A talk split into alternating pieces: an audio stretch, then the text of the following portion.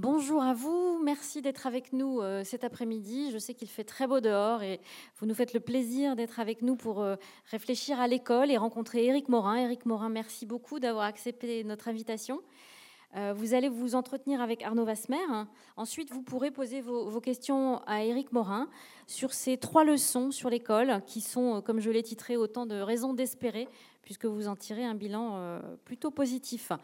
Voilà, je vous remercie de bien vouloir penser à éteindre vos téléphones portables et je vous souhaite une bonne rencontre. Merci Astrid. Voilà, donc bonjour et bienvenue à, cette rencontre avec euh, Éric Morin que nous euh, retrouvons, puisque c'est loin d'être la première fois que vous venez euh, ici. Je rappelle que vous êtes économiste et sociologue, directeur d'études à l'école des hautes études en sciences sociales et professeur à l'école d'économie de Paris. Vous avez euh, travaillé sur l'école et la classe moyenne. Euh, ce sont les, quelques-uns des livres qui vous ont euh, précédemment donc amené ici. Et vous avez récemment fait paraître aux éditions du Seuil ce nouvel ouvrage, Trois leçons sur l'école républicaine, paru dans la collection de la République des idées des leçons tirant les conséquences de la loi sur l'interdiction du voile à l'école en 2004 et du décret qui l'a précédé 20 euh, ans plus tôt, sur les inspections euh, académiques, où je ne sais pas s'il y a des inspecteurs académiques dans la salle, mais euh, peut-être vont-ils prendre cher, nous verrons tout à l'heure, et puis sur les classes préparatoires, et plus particulièrement les classes préparatoires scientifiques, pour regarder, analyser ce qu'il en est des inégalités, qu'elles soient scolaires, sociales, économique ou euh, culturelle. Nous allons euh, explorer euh, chacun de ces sujets, chacune de ces leçons. Mais d'abord, une première question pour savoir pourquoi vous avez choisi de réunir ces trois thèmes dans un même ouvrage, un même mouvement. Que disent-ils ensemble de l'école française, jugée comme étant la plus inégalitaire des pays de l'OCDE, donc démocratie ayant un niveau de vie comparable? Ah bah, merci déjà pour cette invitation. Euh, pourquoi ce thème? Bah, euh, Parce qu'il euh, y a beaucoup d'inégalités devant l'école en France. Peut-être pas autant qu'on dit, on pourra en discuter. Je, pense que les comparaisons internationales sont,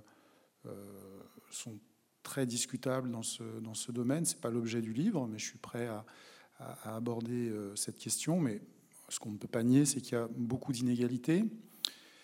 Il y a en plus euh, dans l'ADN euh, français, dans l'ADN de la sociologie française depuis, plusieurs décennies, l'idée que euh, non seulement c'est un problème fondamental, mais aussi que ces inégalités sont en grande partie dues au fonctionnement même de l'école, que le responsable de ces premiers de ces inégalités, c'est l'école. Il y a même l'idée que on la trouve très tôt dans les écrits de, Bourdieu et Passeron, par exemple, que prétendre le contraire, euh, c'est vraiment se faire le complice de ces inégalités, c'est-à-dire euh, essayer de, faire valoir d'autres possibilités, d'autres causes possibles, d'autres suspects pour, euh, ces inégalités devant l'enseignement. C'est faire le jeu de l'institution, qui, qui, c'est faire le jeu de cette institution qui est capable de reproduire les inégalités, de les légitimer tout en, tout en, masquant, son, tout en masquant son rôle. Et donc, pourquoi ce livre? Eh ben pour, reprendre, pour reprendre aussi précisément possible dans, certains de ces fonctionnements les plus emblématiques, ces régulations les plus emblématiques, ces institutions les plus emblématiques, comme les classes préparatoires ou les inspecteurs d'académie, hein, qui sont, les inspecteurs sont, sont, sont, sont nés avec l'école républicaine. Ce corps est apparu en même temps qu'elle, elle a grandi en même temps qu'elle, l'a fait grandir aussi. Euh, essayer de comprendre, à partir d'une évaluation euh, aussi, euh, aussi euh, sérieuse que, que, possible, si oui ou non il contribue ou pas à, à, ces inégalités, ou, euh, ou, si chacun à leur niveau fonctionne, peut-être pas idéalement, mais, mais, mais, produisent quelque chose de positif pour, pour les destins sociaux des, des jeunes des milieux défavorisés. Est-ce que c'était aussi pour vous une occasion de pointer euh, l'un des, fossés qui peut exister entre l'école et le reste de la société, une école qui se veut indifférente aux différences, parce que c'est une expression qu'on retrouve à, plusieurs reprises dans votre livre et qui ne prendrait donc pas en compte la diversité des élèves dans leur territoire, dans euh, les milieux sociaux, culturels euh, d'où ils viennent? Il va falloir par contre parler beaucoup plus proche du, micro. Ouais, eh bien, en fait, il faut bien voir un truc, c'est que euh, quand, quand, quand on commence une, enfin, en tout cas, le type de chercheur que, que, je suis commence une étude sur, sur le voile, sur l'effet de la, législation du voile ou sur le rôle des inspecteurs euh, ou euh, sur les classes prépa. En fait, très honnêtement, sur des institutions aussi particulières, j'ai excenté aucune idée de ce que je vais trouver. Quand en 2018, euh, un postdoc chilien vient me voir dans mon bureau euh, sur un financement que j'ai obtenu pour me dire il faut qu'on travaille ensemble. J'ai vu que vous aviez cette loi sur le voile, il faudrait, moi ça m'intéresserait beaucoup de l'évaluer. Que je lui dis bah, pourquoi pas, sans trop y croire, sans, sans trop penser qu'on arrivera à quelque chose de, suffisamment précis pour être publié.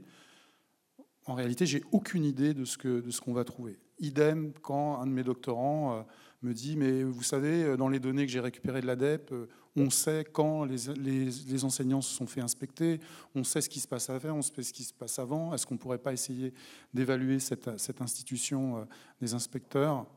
Idem. Quand une autre de mes doctorantes vient et me dit bah, je, travaille pour, euh, euh, pour PSL, j'ai accès à des données sur les classes prépa assez inédites, est-ce qu'on ne pourrait pas en faire quelque chose? Donc, donc, dans votre question, il y a est-ce que je voulais par ces études réconcilier qui que ce soit avec qui que ce soit. Non, en fait, c'est par pure curiosité intellectuelle. Je sais que ces institutions sont très emblématiques. Je ne suis pas à l'extérieur de la société. Hein. Je, sais bien que c'est des sujets qui sont peu consensuels, euh, mais je n'ai pas du tout d'idée exemptée de ce que je vais trouver. Et j'attends de nombreuses années avant d'avoir la loi sur le voile. On l'a répliqué sur d'autres bases de données. Euh, on a attendu d'avoir plus d'enquêtes. On a, on a attendu cinq ans avant d'en faire quelque chose, euh, avant d'être à peu près sûr que certains des résultats statistiques essentiels tiennent la route. Euh, mais euh, mais il n'y a pas de, a pas de, désir, de, volonté. De... Il y a des choix. Nous, en tant que chercheurs, on choisit des thèmes dans des registres qui, qui nous paraissent pertinents. Secrètement, on espère trouver des choses qui collent plus avec nos opinions de citoyens. Mais, mais après, euh, les résultats auraient été différents, je les aurais défendus avec la même euh, âpreté.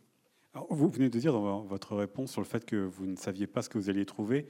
Une donnée qui me semble essentielle dans ce livre, c'est que finalement, il n'y a pas eu d'évaluation, il n'y a pas eu de bilan de certains des dispositifs qui ont été euh, mis en place, comme l'interdiction du voile. Alors que ça ne peut pas comme ça, hein, c'était l'interdiction des, signes religieux ostentatoires à l'école, mais on l'a réduit à, la question du voile. Comment vous vous expliquez que dans une institution qui évalue autant, il n'y ait pas finalement d'évaluation sur certains de ces dispositifs? Ou peu, parce que vous l'expliquez quand même, il y en a certaines, mais euh, les échantillons ne sont parfois pas assez importants pour pouvoir se faire une idée générale. Alors, il y a des évaluations, je pense que ce à quoi vous faites référence, c'est des évaluations qualitatives qui sont très utiles. Savoir euh, qu'un sociologue euh, aille voir concrètement ce qui se passe ce qui s'échange entre un professeur et un inspecteur au cours d'une inspection.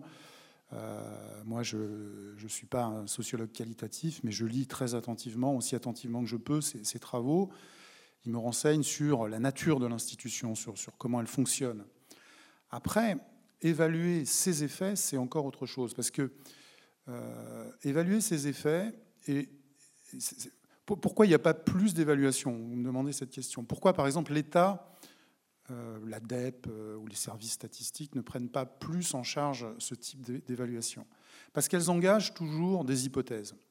Ce n'est pas, pas de la statistique, c'est-à-dire c'est pas évaluer, une, évaluer une, institution, évaluer une loi, évaluer, euh, évaluer une interdiction, évaluer une règle.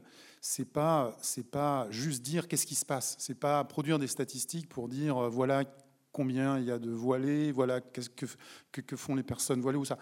C'est toujours comparer ce qui s'est passé du fait de cette régulation, du fait de cette interdiction, avec ce qui se serait passé si on n'avait pas produit cette interdiction. Donc il y a un moment où il faut défendre des hypothèses. Il y a maintenant, c'est, les deux prix Nobel d'économie cette année, c'est, parmi les précurseurs de cette façon de, de, conceptualiser les choses. Maintenant, il y a des méthodes qui sont... Euh, je veux dire, chacun ne fait pas dans son coin euh, sa cuisine, etc. il y a des standards qui ont été éprouvés, éprouvés, éprouvés pour, pour, pour valider ou invalider les hypothèses sur lesquelles se font cette comparaison les hypothèses, c'est que j'ai besoin à un moment de dire qu'est-ce qui se serait passé sans le voile. J'ai besoin de dire voilà, à mon avis, étant donné ce que ce que ce qu'on observe dans les données, ce qui à mon avis se serait passé. Si, euh, voilà ce qui se voilà ce qui se passerait dans les classes prépa s'il n'y avait pas cette sélection à l'issue de la première année entre euh, classe étoile pas classe étoile. Donc il y a toujours un moment où on fait des hypothèses. Et ça, euh, l'appareil d'État est pas à l'aise du tout avec ça. L'appareil d'État, l'ADEP, l'INSEE, etc. Eux eux, ce qui, c'est difficile pour eux d'endosser ce type de, Ils le font de plus en plus. L'INSEE fait ça maintenant relativement couramment, mais le met peu en avant parce que c'est pas comme de la stat. La stat, je fais un recensement, je compte combien dans l'amphithéâtre il y a de filles, combien il y a de garçons. Je vous dis, voilà, voilà le, sexe ratio de, cette, de, cette, de cette assemblée. Et ça, c'est indiscutable, c'est de la statistique. Maintenant, euh, si la question c'est euh, combien aurait-on eu de, euh, de, spectateurs dans cette, salle si plutôt que moi ça avait été Thomas Piketty, là il faut faire une hypothèse. Il va falloir faire des hypothèses parce que c'est pas Thomas Piketty aujourd'hui. Et donc il y a besoin, il d'un ce qu'on appelle nous des contrefactuels et de construire, c'est-à-dire regarder. Par exemple, un contrefactuel, ça aurait été regardé si, par exemple, tous les deux, on, on avait participé à d'autres réunions du même type dans une autre ville, on aurait constaté qu'il y a deux fois plus de participants quand c'est Thomas Piketty que moi. Ben là, l'hypothèse euh, du contrefactuel aujourd'hui, c'est deux fois plus si, euh, de, spectateurs si ça n'avait pas été moi, mais euh, quelqu'un d'autre. On est quand même ravis que ce soit vous aujourd'hui qui soyez avec nous. Je vous propose de rentrer dans. Alors, vous inquiétez pas, hein, tout à l'heure, il a parlé de, de classe étoilée, classe pas étoilée. Si vous ne savez pas ce que c'est, on, aura l'occasion de les définir tout à l'heure pour les classes préparatoires, mais je voudrais d'abord qu'on s'intéresse euh, aux, inspecteurs euh, d'académie et leurs conséquences du passage de ces inspecteurs et de leur inspection dans les zones d'éducation euh, prioritaire. Vous avez fait le choix de les étudier pour ce qui est du français et ce qui est des mathématiques de 2008 à 2012, je pose ça là, je rappelle cela parce que ça veut dire que c'était donc avant la réforme du collège et le bilan qui en a, a été fait pour euh, les résultats des maths et évidemment euh, avant euh, la pandémie. Mais la première question, elle est simple et naïve. Un inspecteur, Éric Morin, ça sert à quoi, outre le fait de tendre un peu le cours pour les enseignants et parfois pour les élèves aussi? Bah, les inspecteurs, ça, fait, euh, ça fait énormément de choses dans, l'éducation nationale, pas que des inspections, même si c'est leur, euh, leur fonction, à mon avis, la, plus euh, emblématique, la plus, symboliquement la plus forte. les inspecteurs, c'est un peu les, bras armés du, ministre et du recteur dans, les académies. Ils ont en charge, c'est eux qui pilotent les examens nationaux, c'est eux qui, pilotent aussi les actions de formation de formation continue des, euh, des, enseignants. Donc il y en a dans chaque discipline. Hein. Il y en a des inspecteurs de mathématiques, inspecteurs en français, etc. Il y en a peu. Il ne faut pas se représenter des armées d'inspecteurs. Hein. Dans, une académie, en maths, euh, je sais pas, hein, de mémoire, il y a 4-5 inspecteurs. Il n'y a, pas, a pas 36 000 inspecteurs non plus. C'est donc un, ils se recrutent sur concours essentiellement vers 50 ans des, euh, euh, des, profs qui ont été hyper bien notés dans leur carrière, qui ont été d'ailleurs cooptés vers la fin, vers, la fin, qui ont commencé à être testés en tant que prof pour voir, euh, et puis, puis passer un concours. donc, c'est des fonctionnaires de l'État central qui vont, et leur mission numéro un, c'est éventuellement de, c'est essentiellement de pas essentiellement. Hein. Les enquêtes disent que ça ne leur prend que 30% du temps. Mais disons, le plus symbolique, c'est qu'ils sont autorisés, eux, à entrer dans les classes et à faire, euh, à faire une inspection, c'est-à-dire à, évaluer euh, euh, le travail des enseignants sur le plan pédagogique. Donc, le rite de l'inspection, c'est on observe l'inspecteur, ça tout le monde élève, tout le monde a été élève, donc la plupart des gens moi, j'étais enfant d'instituteur, j'ai vu aussi de, de l'autre côté de la, barrière ce que c'est que, que, le stress d'être, inspecté. Euh, donc, il y a une observation de l'enseignant euh, durant sa classe. Ensuite, il y a une réunion de feedback où on essaie euh, un peu, une réunion un peu bancale, c'est-à-dire que l'inspecteur, c'est quand même la personne qui va vous noter, de la notation duquel va dépendre en partie quand même votre carrière salariale. En même temps, on doit c'est un peu un collègue aussi, donc quelqu'un avec qui on devrait arriver à, partager un diagnostic sur ce qui va et ce qui ne va pas. On est, a priori, on partage le même métier. donc il y, a cette relation qui est beaucoup dénoncée. Alors là, je ne sais pas si vous voulez en venir là, mais qui est, qui est dénoncée, qui est dénoncé à droite, à gauche. Dans, dans le livre, je donne qu'un échantillon de, de, citations et de points de vue sur, sur les inspecteurs. Notamment le fait qu'il soit à la fois celui qui évalue et celui qui conseille. Il y a quelque chose qui ne va pas euh, toujours. Hein. Il y a quelque chose qui ne va pas ou qui va, je ne sais pas. En tout cas, qui est dénoncé. Euh, comme infantilisant, comme à gauche, euh, les grands reproches, c'est que ça, ne fait pas la part assez belle à ce qui serait effectivement important d'introduire plus systématiquement et plus dans, dans l'évaluation, c'est des évaluations euh, de l'établissement, des, évaluations du, fonctionnement global de l'établissement, pas juste des évaluations individuelles. À droite euh, et à gauche, euh, pour des raisons différentes, on leur reproche d'être surtout voilà, les, relais de la parole officielle, des relais versatiles. Une fois, ils vont promouvoir tel type de pédagogie, l'autre l'année suivante, l'autre type. Voilà, voilà ce qui. Il y a des citations que je n'ai pas mises euh, de. Alors, ils sont aussi critiqués par leur ministre, ce qui c'est quand même assez rare. Je pense pas qu'il n'y a pas tant de corps de fonctionnaires qui se font critiquer vraiment d'absolument toutes parts. Il y a des citations que je n'ai pas mises de Bérou, qui doit dire des trucs du genre. Euh, si, vous êtes d'accord avec un, inspecteur, c'est que vraiment vous êtes un bandit. Enfin, je, je, j'atténue ses propos. Euh, Chevènement aussi, il y a des propos extrêmement durs sur quand il était ministre de, de, de, l'éducation. Euh, donc ils sont beaucoup critiqués, mais c'est des rouages. Je ne sais pas si c'était votre question. C'est des rouages, des rouages depuis, depuis, l'origine de l'école républicaine, des rouages de son fonctionnement. Alors ils sont critiqués, mais vous les sauvez quand même un peu dans le livre, puisque vous avez euh, regardé euh, ce qu'il en est du passage de, l'inspection et de ses conséquences, notamment dans les établissements de, ZEP, hein, de, zones d'éducation prioritaire. Est-ce que d'ailleurs l'inspection, dans ses attentes, dans sa préparation, dans ses présupposés, elle se fait de la même manière dans une ZEP que dans un collège qui n'est pas dans une ZEP? Bah, je pense non. Je pense que, je pense que enfin, les, inspecteurs qui font bien leur travail, non. dans, les, dans les ZEP, on a en moyenne des on a, on le sait, hein, dans les ZEP, euh, personne trop ne veut y aller. Hein, elles sont fuies, y compris par les enseignants. Donc on a des enseignants souvent, pas systématiquement, hein, mais en moyenne moins expérimentés, beaucoup de débutants. Beaucoup de débutants qui, par exemple, ont des problèmes avec euh, comment on évalue une classe. C'est quelque chose de très difficile d'évaluer. Il y a plusieurs. Euh, faut évaluer avant, pendant, à la fin du cours. C'est des, choses qui s'apprennent au fil de la carrière. Donc c'est aussi des, enseignants expérimentés, les, inspecteurs. Donc moi je pense que par exemple via, via des conseils qu'ils peuvent prodiguer sur l'évaluation, sur comment tenir une classe, comment parler à une classe, il y a aussi des, il y a aussi des, expériences, euh, pas qu'en France, quoi, des expériences plus complètes, plus, plus dirigées vers l'évaluation du travail d'évaluation, qui montrent que tout ça compte beaucoup. Le regard des autres sur son travail, notamment son travail de pédagogue, compte, compte énormément. Donc euh, même si, euh, même s'ils ont beaucoup de défauts, il reste quand même un regard extérieur, et un regard extérieur, c'est toujours euh, important. Je ne sais pas si on l'a dit, mais qu'est-ce qu'on a eu la chance de, faire? C'est qu'on a récupéré non pas 10, 20 ou 30 euh, inspections, résultats d'inspection. On a, on a eu la chance de tomber sur un, fichier anonymisé, hein, bien sûr, de, de, l'ADEP, où on a eu, sur une plage de 5 ans, 4 ans, l'ensemble des inspections euh, la date d'inspection pour euh, l'ensemble des professeurs, avec un suivi de ce qui se passe avant euh, et après, notamment dans des résultats à des examens nationaux standardisés, comme le brevet. On a aussi, pu examiner des, résultats au bac.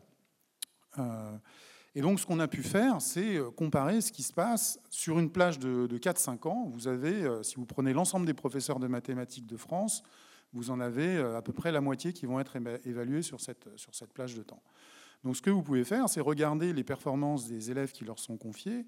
Euh, vous avez la date euh, où, les gens vont être inspectés, où la moitié d'entre eux vont être inspectés, et vous avez les autres qui ne vont pas être inspectés. Et donc vous pouvez regarder année par année, comme ça, très très précisément, ce qui se passe avant l'inspection de ceux qui vont être inspectés, puis dans les années qui suivent l'inspection de ceux qui ont été inspectés.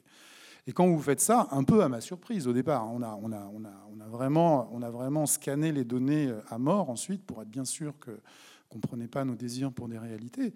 ce qu'on voit, c'est une petite amélioration, pas, si importante que ça. Hein, ça reste. C'est là aussi où il faut euh, tout, tout, euh, pour des profs de maths. Je ne sais pas si je l'ai dit, mais on a 10 000 profs de français autant, etc. Et donc notamment en maths, un peu moins en français, on a, on a un incrément de résultats de euh, des élèves euh, à des diplômes nationaux euh, dans les années qui suivent une inspection. Donc on a quelque chose de, quelque chose de l'ordre d'un effet positif. De, alors c'est quoi pour ceux qui connaissent un peu le système C'est de l'ordre de 5% d'un écart type dans les performances.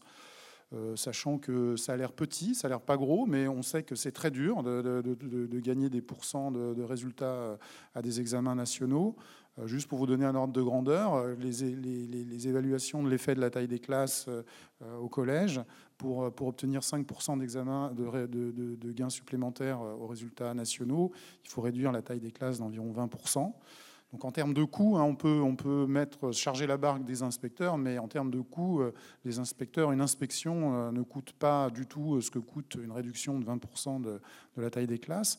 Donc en termes de, voilà, bénéfices sociaux, c'est ça se défend tout à fait. Et alors, comme vous le disiez, euh, la cerise sur le gâteau, et ça par contre, une fois qu'on a eu trouvé un effet positif des inspections dans, les trajectoires scolaires des enfants, euh, euh, c'est que cet effet est plus particulièrement fort dans les zones d'éducation prioritaire, c'est-à-dire même deux, trois fois plus fort dans les zones d'éducation prioritaire. Vous avez 3,5% ailleurs et 8,5% voilà, c'est dans ces zones. L'ordre de deux, trois fois plus, plus important. Et donc ça, c'est aussi particulièrement apporté à leur crédit. C'est-à-dire que là où on sait que euh, les, les, difficultés rencontrées par les enseignants sont les plus vives, c'est là aussi où ce regard extérieur, aussi imparfait soit-il, aussi critiquable soit-il, finit par produire euh, des effets et donc à réduire en fait les inégalités entre. Donc on revient à la question des inégalités entre euh, entre les élèves scolarisés dans les, zones d'éducation prioritaire et, les autres. Sachant aussi, ce qu'on peut mettre en background, c'est que les zones d'éducation prioritaire, et ça, ça fait un moment que je m'intéresse à, ce qu'on a beaucoup de mal à, réussir à identifier qu'elles aient par ailleurs en elles-mêmes, cette discrimination positive à la française, euh, des effets euh, sur euh, positifs de réduction d'inégalités pour plein de raisons qui, ont à voir avec la fuite dont elles font l'objet notamment. Euh, donc c'est particulièrement remarquable qu'on ait enfin quelque chose qui, euh, marche un petit peu dans les, zones d'éducation prioritaire. il y a plein de questions, après ce que vous venez de dire, Eric Morin, sur ce, bilan-là, ce constat-là. L'une des questions, c'est pourquoi finalement un passage d'un inspecteur va avoir des conséquences sur la trajectoire d'un élève des années plus tard? Parce que vous, vous le dites, ça il y a des résultats dans les notes de l'année, mais ça a aussi quelque chose de durable. Ça reste quand même dans le parcours scolaire, ça marque le parcours scolaire aussi?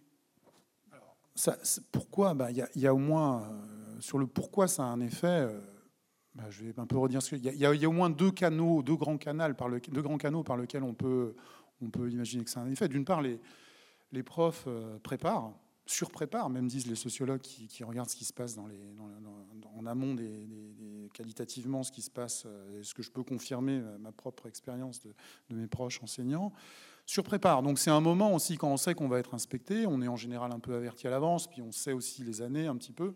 Il y a certaines académies où on sait où les, inspecteurs sont, sont hyper réglo, hein, on a pu regarder ça. Certaines académies, c'est très flou, hein, l'écart entre deux inspections. Dans d'autres, au contraire, on voit que ça tombe vraiment très régulièrement. Donc, euh, donc il, il, prépare. Donc il y a un effet préparation. Euh, de, euh, qui fait qu'on se met à jour, qu'on essaie de. Voilà, Après, c'est d'une grande hétérogénéité. C'est la force des stats que d'apporter de, euh, un effet moyen sur des trucs. Si, si, on raisonnait par les exemples, on a tous en tête des exemples dans absolument tous les sens d'inspection catastrophique, d'inspecteurs au contraire extrêmement qui tirent vers le haut, qui, qui, savent pointer ce, que vous faites bien, qui savent vous mettre en qui savent vous mettre en avant, et au contraire d'inspecteurs euh, catastrophiques, euh, hautains, euh, déprimants, qui vous font pleurer. Donc il y, a des exemples dans tous les sens. en moyenne, il y, a un effet préparation sans doute, qui se voit dans le fait que, même si, qui se voit par exemple dans le fait que que, les effets tendent, tendent, à grossir un peu dans le temps. En fin de, si vous êtes inspecté en octobre ou en janvier, les résultats de vos élèves s'en ressentiront un tout petit peu euh, à la fin de l'année, mais c'est surtout l'année suivante. Donc on voit que ça prend du temps, etc. Euh, et puis il y a un effet du, feedback. Moi, c'est celui auquel je crois le plus et qui est le plus en, qui le plus en, qui fait le plus écho à ce qu'on sait. Il y a une petite littérature internationale sur, euh, avec des, expériences vraiment contrôlées, où on a tiré au sort des, écoles pour qu'il y ait des inspections, euh, et d'autres pour qu'il n'y ait pas d'inspection, etc. Et où on a vraiment des protocoles, euh, pas d'expérience naturelle comme notre, travail, mais vraiment des expériences contrôlées, où on voit que ce qui joue un rôle important, c'est d'avoir un retour sur ce qu'on fait, quoi. aussi imparfait soit-il, d'avoir un regard extérieur sur ce qu'on fait, des conseils, notamment dans le domaine de l'évaluation, je pense. Euh, ça, on le voit, on voit, on voit, on voit, on voit ça justement, en fait, que, les faits grandissent au fil du temps, que donc ça met du temps à mettre en œuvre les conseils qu'on reçoit. Il y a aussi des conseils de formation continue dont on ne peut pas euh, ne peut pas négliger qu'il puisse aussi avoir un effet sur, sur comment tenir sa classe, etc. je reviens quand même sur ma, question. Jusqu'où est-ce que ça peut changer comme le, le parcours d'un élève quand, Alors on devient, quand il devient le lycéen? Pourquoi une inspection qui est quand même juste une heure à un moment donné a des conséquences des années plus tard bah, C'est une heure de, c'est une heure, c'est une heure sur le prof. Alors ensuite le prof, euh, pour le prof, vous l'avez, euh, vous l'avez toute l'année lui. Euh, le prof, vous l'avez toute l'année. Bah, il, y a des, années cruciales, hein, la, fin du, collège. Nous, on s'est intéressé quand même aux inspections qui se passent à la fin du collège. Peut-être que, les effets ne seraient pas aussi, euh, euh, persistants et forts si on, si on s'intéressait à un autre moment. Euh, c'est, le moment où on fait, des choix on commence un peu à faire des choix pour l'avenir, des choix d'options en seconde qui vont donner au choix fait en fin de seconde. À l'époque, c'était, ça. Et oui, nous, on voit que, que même ce petit, ce petit effet, euh, ce petit effet, enfin pas si petit, donc hein, cet effet euh, dans les marges du repérable euh, qu'on perçoit. Mais aussi, ce qu'il faut dire, c'est que nous, on n'a pas ça, c'est l'avantage et l'inconvénient des, euh, des, approches statistiques. C'est-à-dire, nous, ce qu'on aimerait, c'est avoir des données beaucoup plus détaillées sur ce qui a changé dans la pratique de l'enseignant, sur ce qui a changé dans la façon euh, des données, des données sur comment les, les sur la façon dont les élèves perçoivent. Euh. Donc moi, je peux donner qu'une trace de, de, tous ces effets dont on peut penser qu'ils existent à travers les résultats au brevet. On peut critiquer le brevet comme mesure. Moi, je sais pour travailler depuis longtemps sur, sur des données euh, de l'ADEP, etc., que le, brevet est en fait extrêmement prédictif de ce qui se passe par la suite. Il y a une variance euh, très importante en fonction du milieu d'origine, etc., sur le brevet comme, comme sur le bac, et, et, ça capte tout à, fait, tout à fait quelque chose de pertinent. Et oui, comme vous, comme, comme vous le dites, on, on voit après, par exemple, qu'il y a un petit effet sur sur euh, si, on a, si, on a, si on a la chance d'avoir eu un prof qui a été inspecté plutôt que pas inspecté euh, en troisième, il y a des effets très, euh, très, très, très faibles, mais qu'avec la masse de données, on arrive à, quantifier sur les choix d'orientation en seconde, sur, sur les résultats au baccalauréat même. Alors, vous avez choisi de Notamment dans les EP. Voilà, vous avez choisi de regarder cela sur deux matières qui sont les maths et le français, vous l'avez dit tout à l'heure la différence se voit moins en français qu'en mathématiques, ou en tout cas là-haut c'est moins significative. Comment vous vous l'expliquez? Alors il y a plusieurs ordres d'explication. Déjà, une bonne surprise, c'est un résultat assez général dans la littérature internationale, on, capte, on, capte les, politiques qu'on teste, euh, un peu dans quelle que soit leur nature, on a beaucoup plus de mal à observer euh, des effets en français qu'en maths. Donc il y a deux ordres euh, d'explication.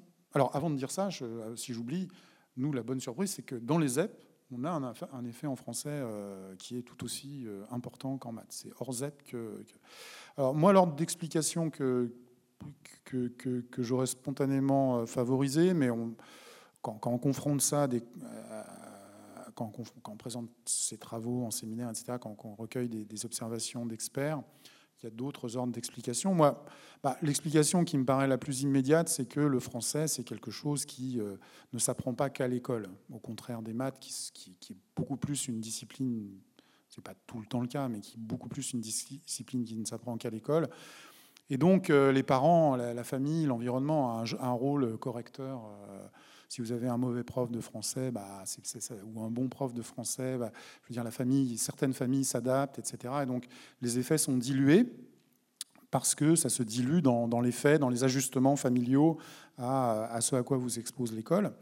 En maths, c'est aussi le cas. Hein. Il, y a des, familles, euh, si vous avez un prof de maths qui est jugé euh, pas bon, le père va faire, des cours de maths. Mais c'est moins naturellement le cas. Donc ça, c'est ma première, ma première explication. Après, il y a des explications qui sont plus d'ordre technique, c'est-à-dire la façon dont on mesure les performances en maths et en, et en français ne serait pas également susceptible, n'aurait pas une égale capacité à mesurer euh, les effets des politiques. Euh, là, je ne me souviens plus des, détails de ce que nous on trouve, parce qu'on a pu regarder si les effets étaient, euh, étaient les mêmes en, dictée ou en. Il y a, une dans les épreuves du brevet, vous avez des épreuves d'orthographe, de grammaire et des épreuves d'expression écrite. Il y a des variations qui sont assez dans nos résultats, si je me souviens bien, qui sont assez cohérentes avec cette hypothèse que plus on a affaire à quelque chose, euh, plus on a affaire aussi à des compétences euh, complexes. Par exemple, euh, les compétences d'expression écrite sont acquises plus tardivement, plus complexes que les, compétences d'orthographe. Plus on est capable de mesurer des, effets également. Donc il y, a, aussi des questions plus triviales, disons, d'ordre de, comment on mesure l'effet d'une politique, avec quel instrument on les mesure.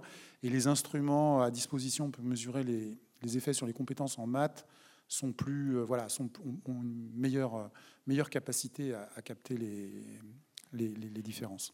Alors, je reviens sur euh, les aides, puisque vous l'avez dit, c'est là où il y a le plus de, de différence, d'amélioration. Vous l'avez expliqué en partie par euh, la génération, par l'âge des, enseignants, leur expérience. Est-ce qu'il y aurait d'autres éléments qui permettraient de, voir euh, en quoi une inspection va vraiment améliorer la situation, en tout cas résoudre une partie des inégalités avec le restant des établissements? Il y a les profs qui sont différents, donc ils sont moins expérimentés, et puis il y a le, les, conditions, enfin, les classes qui sont plus dures, euh, les, élèves qui sont moins aidés. Par exemple, pourquoi en français c'est plus, euh, on a des effets beaucoup plus forts que, ou l'écart entre les, effets qu'on observe en ZEP et hors ZEP en français, euh, ma compréhension du fait qu'ils sont beaucoup plus forts. en français, c'est que justement, quand on va en ZEP, on, arrive dans des familles où beaucoup plus fréquemment, c'est des familles où le français devient une discipline euh, scolaire et pas une discipline qui se, qui, se, qui s'apprend également moins, qui s'apprend beaucoup moins à la maison. Euh, euh, voilà, on a, quand vous êtes dans, dans, dans les... Une inspection viendrait quand même voilà, viendrait changer cela, viendrait améliorer en tous les cas la qualité de l'enseignement. Et bah, il y a une marge de manœuvre plus importante. Le, prof, voilà, on est dans des environnements où l'effet prof est potentiellement plus fort. Et donc, euh, euh, ce qu'actionne l'inspecteur a potentiellement plus d'impact.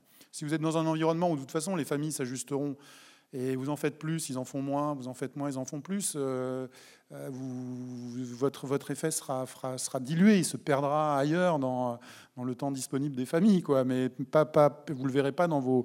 Par contre, en ZEP, là, ça s'inscrit direct dans ce qu'apprennent les enfants.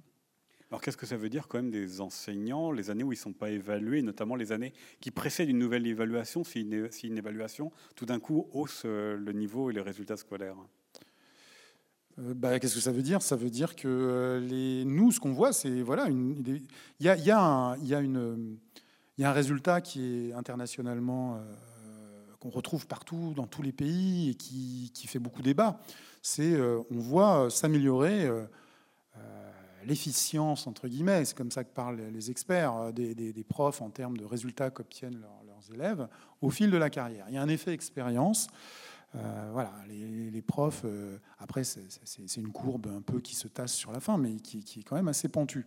il y a et après, la question, c'est pourquoi? Qu'est-ce qui, qui s'acquiert avec l'expérience? Qu'est-ce qui, qui, fait que. Est-ce qu'on ne pourrait pas un peu accélérer le.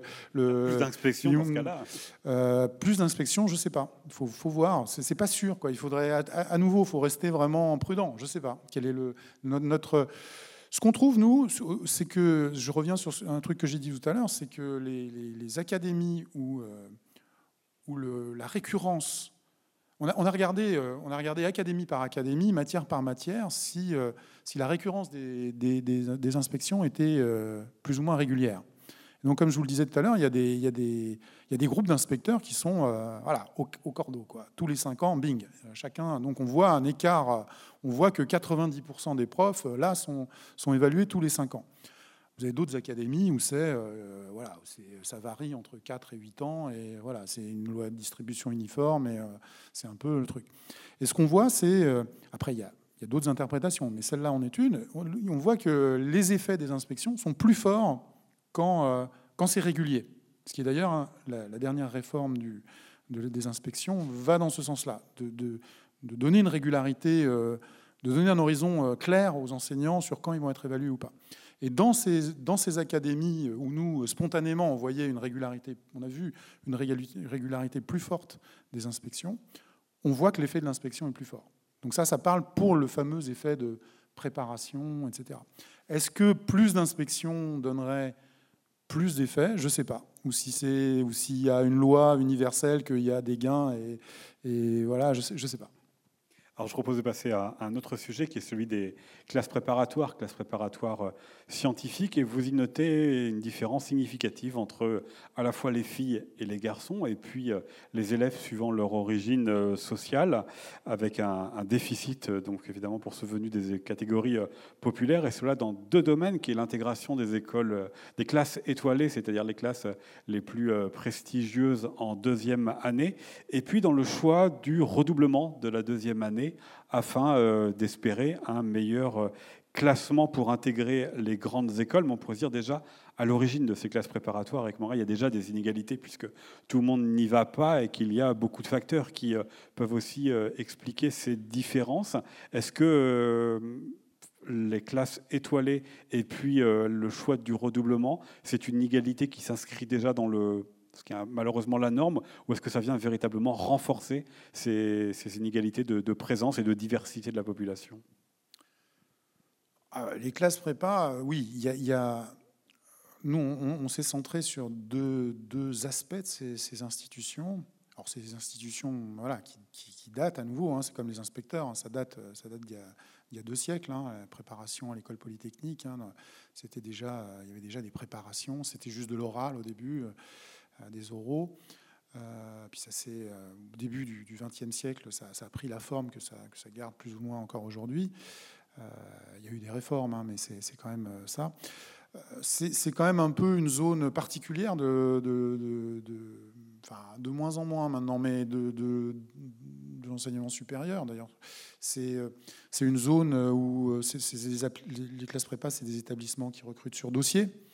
Il n'y a pas de. Chaque, établissement fait, euh, fait, sa cuisine, hein, reçoit des dossiers, euh, classe, les postulants, et puis euh, voilà, ils prennent dans une file d'attente ensuite, ils proposent les. Il y a une hiérarchie. Donc, qui, qui va dans ces classes préparatoires scientifiques? Je ne sais pas si. Peut-être que tout le monde ne connaît pas ça. Pour avoir une chance d'intégrer une classe prépa une bonne classe prépa parisienne euh, ou euh, de province, de ville-centre en province, il faut être un très bon élève de, de, terminale scientifique. Après, il y a des classes prépa, il y a toute une hiérarchie de classes prépa. C'est déjà le premier truc à dire. Il y a des classes prépa que tout le monde connaît ou que beaucoup de gens connaissent à Paris, euh, Louis le Grand, Henri IV. Stanislas, Ginette à Versailles, puis dans les, dans les grandes villes, le parc, euh, voilà, dans, dans, chaque grande ville, il y, a, il y, a, des classes prépa extrêmement prestigieuses et, et, connues. Euh, mais après, dans les villes moyennes, à Auxerre, il y a, il y a des classes prépa. Hein. À Tarbes, il y a des classes prépa.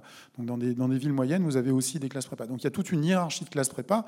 Il y a une première inégalité, je trouve, euh, dans ce système. Alors l'ambition du système, c'est, enfin, on ne s'en cache pas, hein, c'est, c'est, c'est en fait une ambition en partie euh, d'égalité, hein, c'est-à-dire euh, faire accéder, euh, promouvoir une élite sur la base des seules aptitudes. Hein, c'est l'aptitudocratie, quoi, c'est-à-dire à casser les, les, les casser les, privilèges de naissance et, et, sélectionner sur la base des aptitudes les meilleures.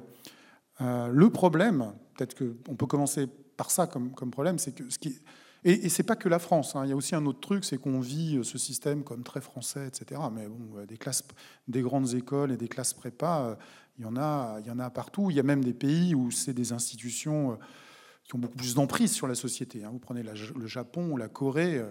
Le, concours, c'est pour tout le monde et c'est en fin de terminale. Hein. L'accès aux, grandes universités prestigieuses, c'est c'est voilà, à la fin de la terminale. Là, il y a des concours géants, bien plus qui, ont une emprise sur la société bien plus totale que, la nôtre.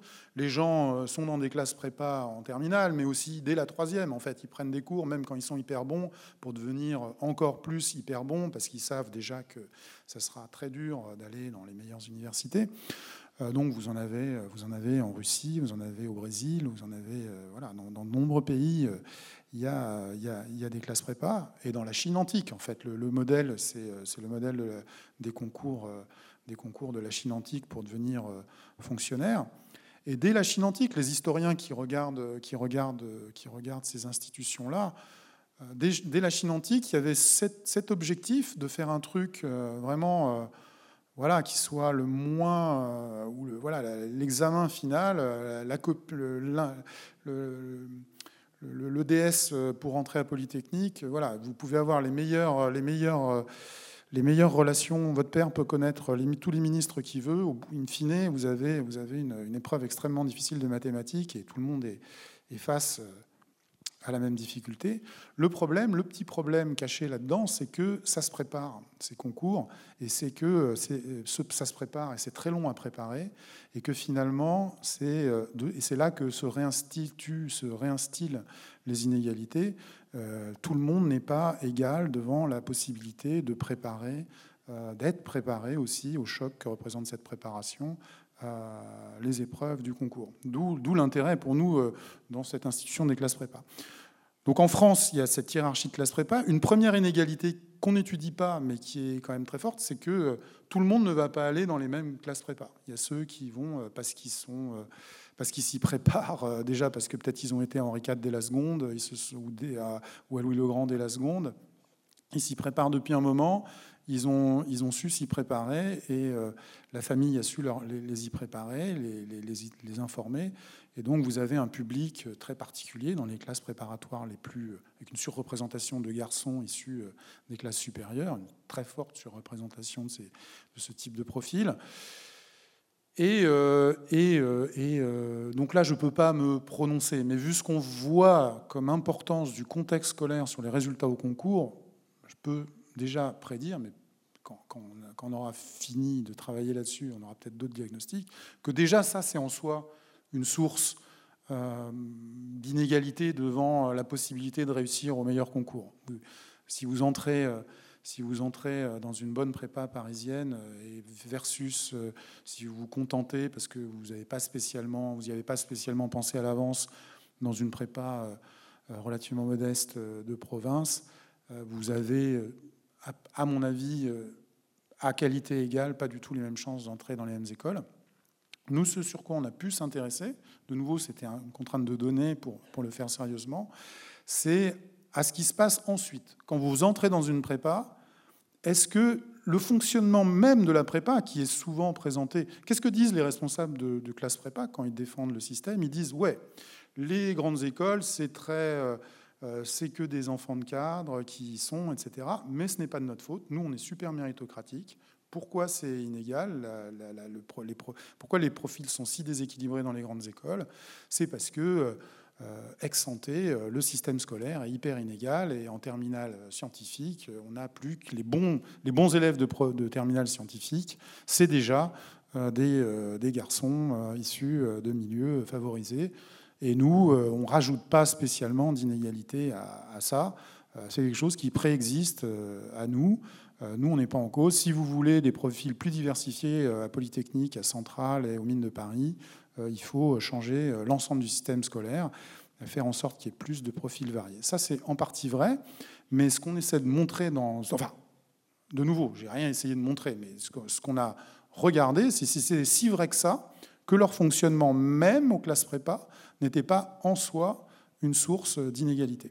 Pour ça, vous avez regardé donc deux aspects, qui est le passage en seconde année dans quel type de classe, donc les classes étoilées, qui sont les classes euh, où il y a un investissement peut-être plus importants, ou en tout cas qui sont des classes plus euh, prestigieuses, et puis la possibilité du, du redoublement en deuxième année. Et là, vous notez pour cette deuxième partie, bah, c'est davantage les garçons qui le font.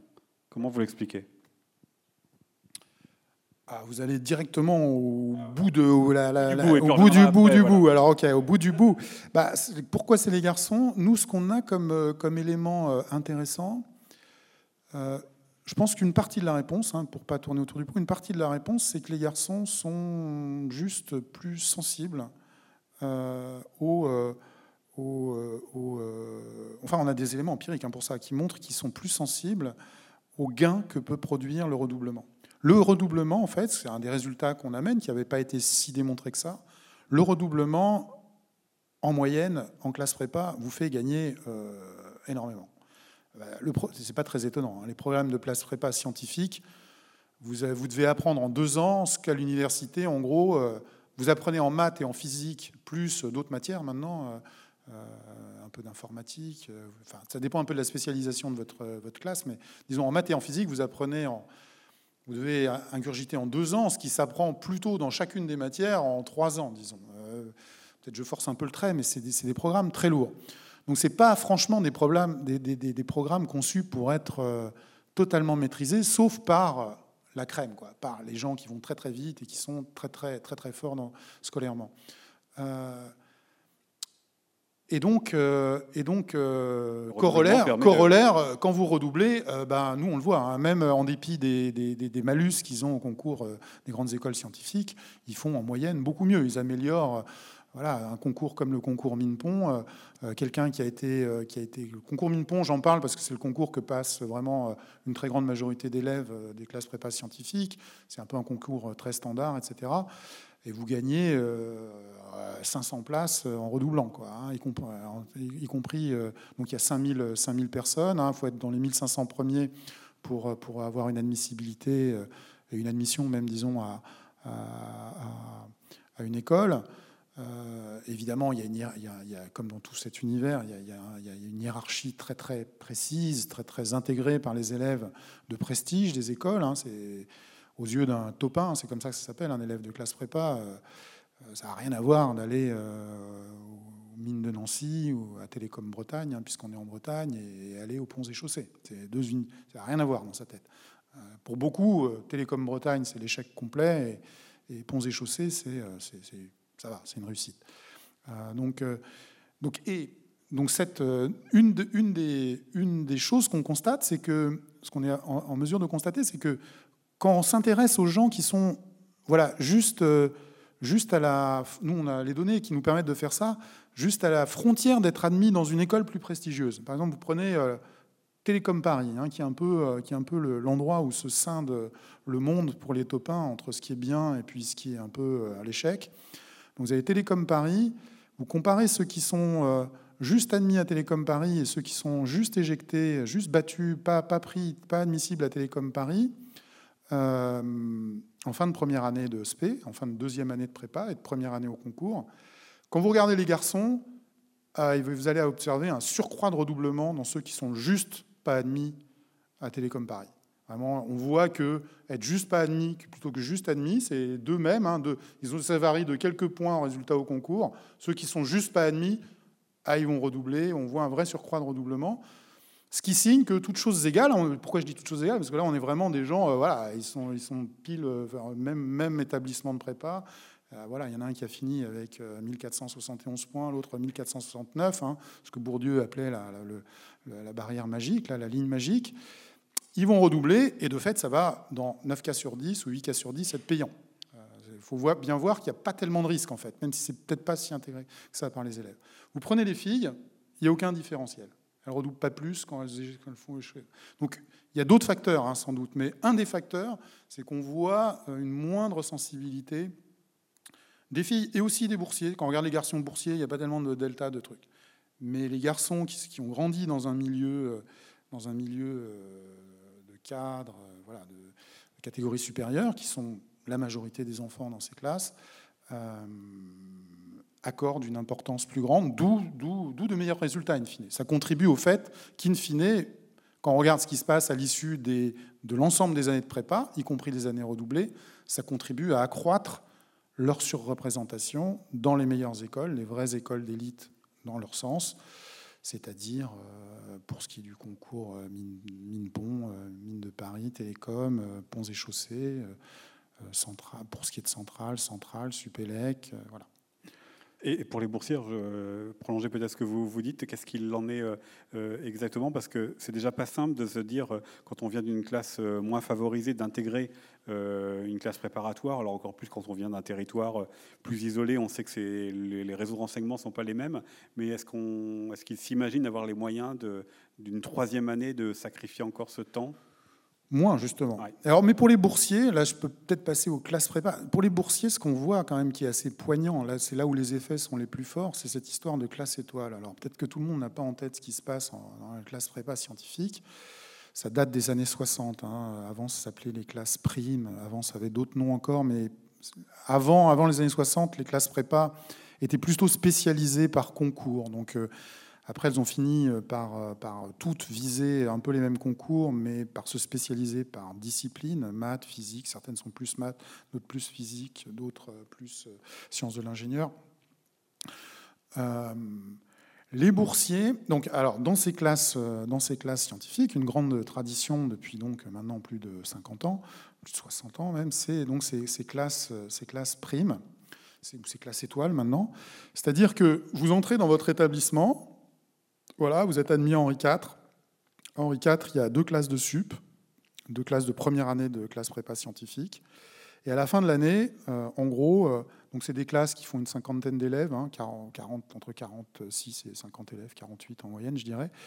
Euh, et à la fin de l'année, bah, c'est carré, hein, c'est quasi carré, c'est-à-dire les, les, les, 24 premiers, entre 23 et 25 premiers, vont aller dans des classes dites étoiles, où sont regroupés en deuxième année les meilleurs élèves, les, 20 bah, premiers élèves de, des, classes de première année. Et euh, les autres vont aller dans des classes euh, standards, qui ne sont pas étoiles, qui sont en classe, euh, voilà, comme ça, classe pas étoiles.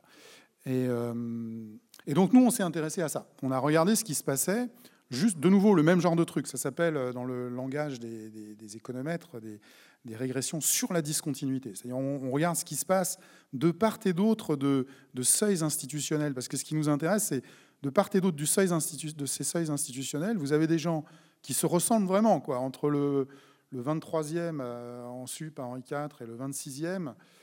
Euh, voilà, quoi, sur un classement général, sur, euh, où il n'y a pas tant de trucs, voilà, c'est à peu près les mêmes personnes. Et euh, en revanche, il y en a un qui est le 28e, il va aller dans la classe pas étoile, et l'autre, il va aller dans la classe étoile. Classe étoile, ça veut donc dire euh, un enseignement, une préparation au même concours, en fait, mais un enseignement a priori plus ambitieux. On passe plus de temps avec de meilleurs élèves, de meilleurs camarades sur des, euh, sur des parties du programme les plus exigeantes, celles qui est plus important de maîtriser donc, ex de nouveau, euh, nous, on n'avait pas spécialement. Parce que les deux, euh, à propos de ces classes étoiles, euh, voilà, quand on en parle avant, quand on interroge les, les enseignants de classe prépa ou les, les, proviseurs de classe prépa, ça nous est un peu arrivé d'interagir avec eux. il y a des opinions très variables. Ils ont plutôt l'impression que mieux vaut être le premier à Rome que le dernier dans son village, ou attends, il vaut mieux être le premier dans son village que le dernier à Rome. Et donc, eux, l'idée même qui se font, c'est mieux vaut ne pas aller en étoile si c'est pour se retrouver dans une classe étoile avec tous les gros cerveaux qui vont super vite, qui posent des questions, qui visent que l'école normale supérieure, qui s'en fichent des concours de second ordre, etc. Donc il y, avait plutôt cette idée, même si elle n'était pas, bah, pas, vraiment, pas vraiment euh, de données hein, pour le truc. Donc nous, on a regardé ça. On a, pris des, on a regardé ce qui se passe de part et d'autre entre ce fameux 23e et ce, 28e. Et de fait, il y, a un, y a, un, gap très important de réussite au, concours, et notamment aux concours les plus, euh, les plus prestigieux. Le dernier en classe étoile réussit, mais euh, deux fois mieux, deux fois plus de chances d'aller dans les, dans les classes, euh, dans les, dans les écoles dites du groupe 1 ou de finir dans les, dans les 15% les mieux classés des concours que que le, que le 28e. Donc en soi, et je vais en venir aux boursiers, je fais tous des tours pour en venir aux boursiers, c'est que les boursiers, donc il y a un effet, il y a un effet considérable à notre sens, hein, euh, et qu'on trouve, qu'on trouve à notre sens dans, beaucoup de prépas, hein, en tout cas dans les prépas les plus, les plus prestigieuses. Euh, les boursiers, les boursiers, il y a un public, il y a une pression sur les, sur les, sur les classes prépa pour intégrer des boursiers. Donc il y a des boursiers, il y a une, petite proportion, donc ils trichent un peu les classes prépa. Il y a une, espèce, une catégorie de boursiers qui ne sont pas vraiment des boursiers, pas vraiment aidés, les boursiers taux zéro, tout ça, mais il y a quand même des, il y a une petite représentation de, de, boursiers euh, en prépa. Donc a priori, c'est des gens sursélectionnés. Ça, de nouveau, il y a des termes dont je me souviens plus de Bourdieu pour parler de ça, c'est-à-dire ah, c'est les survivants, de, les survivants du truc. Les gars se retrouvent boursiers, famille monoparentale, euh, femmes employées, mères employées, et quand même ils arrivent, ils arrivent de leur, de leur banlieue et euh, c'est des, des miraculés, mais très très forts, et ils arrivent à Henri IV. Donc ils sont peu nombreux sursélectionnés. A priori, sur les capacités propres, ils sont meilleurs. Quoi. Je veux dire, ils n'ont pas été aidés, ils n'ont pas été informés, c'est vraiment leur qualité intrinsèque. Et pourtant, le choc de la prépa, l'univers de la prépa est tellement particulier, ça j'en ai pas parlé, mais c'est un univers en rupture, peut-être moins aujourd'hui, mais qui reste en rupture totale avec ce qu'on connaît. Ben, des DS tous les samedis, euh, euh, des programmes, comme je vous le laissais entendre tout à l'heure, extrêmement importants. Le choc de la prépa est tel que euh, eh ben, même s'ils sont sursélectionnés, en fin de première année, ils, vont, ils sont moins bien classés. Bah, dans une classe de 50, ils ont en moyenne, ils sont 8 rangs en dessous de, des gens qui ne sont pas boursiers. Et ils vont donc moins souvent en classe étoile. Et donc, là je reviens à mon truc de tout à l'heure, ils bénéficient beaucoup moins souvent de, ce, de cet énorme boost que donne d'aller euh, dans, euh, dans ces classes de niveau, euh, classe étoile. Et en fait, ce qu'on peut reconstituer, c'est que bah, une très grande partie, 70% de l'écart de réussite au concours les plus prestigieux des grandes écoles scientifiques, nous c'est notre diagnostic à l'issue de ce travail, 70% de cet écart, voilà les, je sais pas, les, de mémoire, hein, euh, la, probabilité d'accès, euh, dans une école dite du groupe 1, hein, une, école, une des très grandes écoles qu'on a tous en tête, mine centrale, polytechnique, normale, tout ça,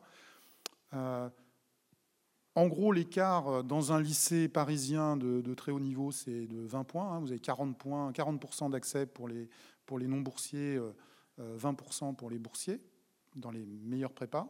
Donc un écart, ça varie du simple au double. Et ces 20 points, 70% de ce 20 points d'écart, ça s'explique par un différentiel d'accès en classe étoile. voilà. Donc dans le fonctionnement, le, but du jeu, c'était de dire, bah oui, vous, vous avez un fonctionnement qui, qui, qui, euh, qui, pourrait être amendé pour, pour amener euh, plus d'égalité, y compris parmi les, les élèves que vous accueillez. Alors du coup, je reprends le titre de la rencontre École républicaine des raisons d'espérer. Qu'est-ce qui pourrait être mis en place ou qu'est-ce qui est mis en place euh, dans les prépas pour permettre une plus grande diversité de, de, ceux qui peuvent prétendre aux plus grandes écoles? Je n'ai pas suivi les, débats récents. Moi, ce, que j'entendais beaucoup, c'est qu'il était question de, donner de faire une discrimination positive au concours. Je ne sais pas si ça a fini par être acté. Je dois avouer, je n'ai pas suivi. Je sais que Martin Hirsch était euh, prôné ça récemment dans un rapport. C'est-à-dire, euh, voilà, on va, gommer le truc en donnant des points de plus au concours aux boursiers. Euh, why not? Moi, moi, je suis pas spécialement fan de ça. Quoi. Ça, je veux dire, ça, crée un syndrome de l'imposteur chez, chez, ceux qui en bénéficient. Euh, ça crée un sentiment d'injustice chez, ceux qui, ceux qui se, voient passer devant euh, des gens avec qui ils ont été en prépa, juste voilà, sur, sur des critères qui vont en plus être. Il va falloir faire attention aux manipulations des critères, qui, est boursier, qui l'est pas. Euh, déjà, moi, il y aurait un premier truc, c'est que les classes prépa ont fonctionné sans classe. Enfin, le but du jeu des classes prépa, c'est ma, lecture de, ces classes étoiles, c'est que euh, c'est quand même un truc, euh, c'est un truc de, qui, qui, est un sous-produit de la guéguerre que se livrent euh, les grands établissements pour pour afficher des taux de réussite.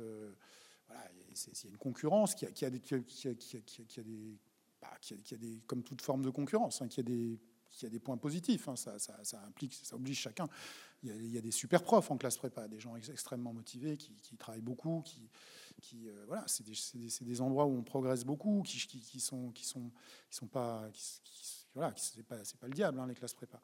Euh, mais ces classes étoiles, je suis pas sûr que ça, ça, fasse vraiment, euh, ça, fasse vraiment avancer le schmilblick. Ça, fait, juste que renforcer des inégalités qu'on dit par ailleurs, peut-être un peu hypocritement, vouloir réduire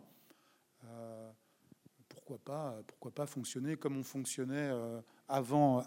euh, elles n'ont pas toujours existé. Euh, alors que le public, le volume du public n'a pas tellement changé. Hein. c'est un domaine quand même assez malthusien, les classes prépa, les grandes écoles.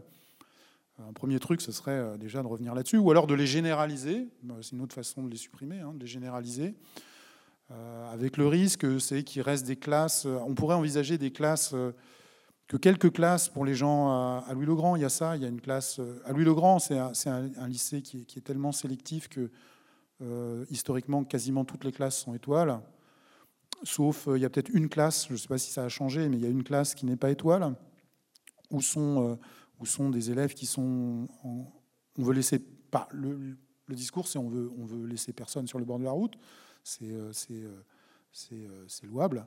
Donc, ça stigmatise un peu du coup. Et voilà, il y a un risque de stigmatisation. Il faudrait évaluer ce qui se passe à Louis-le-Grand avec sa classe euh, ballet. Euh, euh, mais voilà, quoi. je ne suis pas convaincu de l'utilité de, ce, de ce dispositif. Alors, je voudrais qu'on en vienne maintenant au, troisième thème, parce qu'on a déjà débordé le, temps, qui est la question du voile, puisque vous, euh, dans une des leçons de ce livre, vous euh, regardez les conséquences de l'interdiction euh, du voile à l'école en 2004 et précédemment du décret de 94, qui était fait à la suite de l'affaire de, de, Creil, où des jeunes filles voilées étaient rentrées, étaient, enfin, avaient mis un voile pour continuer à suivre des cours. vous regardez quelles sont les, conséquences, et vous avez expliqué tout à l'heure la, méthodologie. Hein, c'est de faire l'hypothèse et de regarder euh, avant et après ce qu'il en est des, résultats. Il y avait en 2004, peut-être vous en souvenez, il y avait au moins deux craintes qui avaient été euh, opposées à cette loi. L'une, c'était la stigmatisation euh, des filles musulmanes et l'autre, c'était le risque de leur déscolarisation. Sur ces deux points-là, quel bilan peut-on faire? Bah, cette loi, franchement, quand on regarde ex santé, qu'est-ce qu'elle pourrait être euh, cette loi et cette circulaire aussi. On a été amené, euh, en réfléchissant beaucoup à cette question, à, s'intéresser aussi à la circulaire de 94, qui a été la première à vraiment premier mouvement vraiment instituant euh, un mouvement de l'État, instituant une interdiction des signes religieux visibles religieux dans les écoles. ex santé, que je vous le disais tout à l'heure, on peut imaginer beaucoup de choses. Il y a beaucoup de mécanismes qui, et je pense d'ailleurs que en pratique, euh, tous ces mécanismes ont joué. On peut imaginer que euh, dans des milieux, euh, pour des jeunes filles particulièrement attachées à l'époque, il hein, ne faut, pas oublier de se transposer à l'époque, au début des années 90, au port du voile, une interdiction puisse, puisse, être, puisse être un facteur de déstabilisation, un facteur les obligeant à quitter l'école publique, passer il y a eu des, il y a eu des cas, hein, plusieurs dizaines de cas comme ça, passer à, à, l'éducation à distance. Euh, euh, voir, au privé, dans le privé, hein, parce que c'était le cas aussi euh, après 2004. Alors, dans le privé, il faut que ça soit dans le privé catholique, parce qu'à l'époque, il n'y avait pas de privé musulman. Ah non, mais là, je vais, je vais rappeler euh, dans ce cas-là euh, ce que disait l'archevêque de Rennes après les attentats de 2015, quand ils, tous les religieux de Rennes ont organisé une réunion œcuménique. Euh, et ils voulaient que chacun vienne avec des enfants. Les représentants de la communauté musulmane rennaise ont dit Mais nous, on ne sait pas où trouver les enfants. Et l'archevêque de Rennes leur a répondu Moi, je sais où les trouver, ils sont dans mes écoles. Oui, c'était une possibilité. Mais on on, l'écarte pas. Hein. C'est, quelque chose, nous, quand on évalue les effets sur les performances scolaires, c'est y compris euh, les, personnes qui ont été dans le, dans le privé. Euh, mais disons que c'est, euh, quelque chose qui est peu. Il y a toujours eu ça. Hein. il y a toujours eu des, écoles privées catholiques pour accueillir des, élèves voilés.